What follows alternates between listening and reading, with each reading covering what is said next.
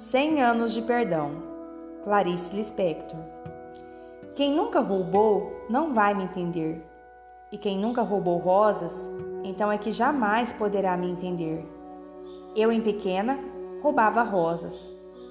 Havia em Recife inúmeras ruas, as ruas dos ricos, ladeadas por palacetes que ficavam no centro dos grandes jardins. Eu e minha amiguinha brincávamos muito de decidir a quem pertenciam os palacetes. Aquele branco é meu. Não, já disse que os brancos são meus. Mas esse não é totalmente.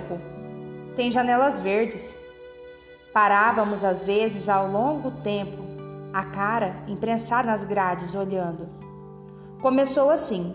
Numa dessas brincadeiras de essa casa é minha, paramos diante de uma que parecia um pequeno castelo. No fundo, via-se um imenso pomar, e à frente, em canteiros bem ajardinados, estavam plantadas flores. Bem, mais isolada no seu canteiro estava uma rosa apenas entreaberta, cor-de-rosa vivo. Fiquei feito boba olhando com admiração aquela rosa altaneira, que nem mulher feita ainda não era. E então aconteceu. Do fundo do meu coração eu queria aquela rosa para mim. Ai, eu queria. Como eu queria.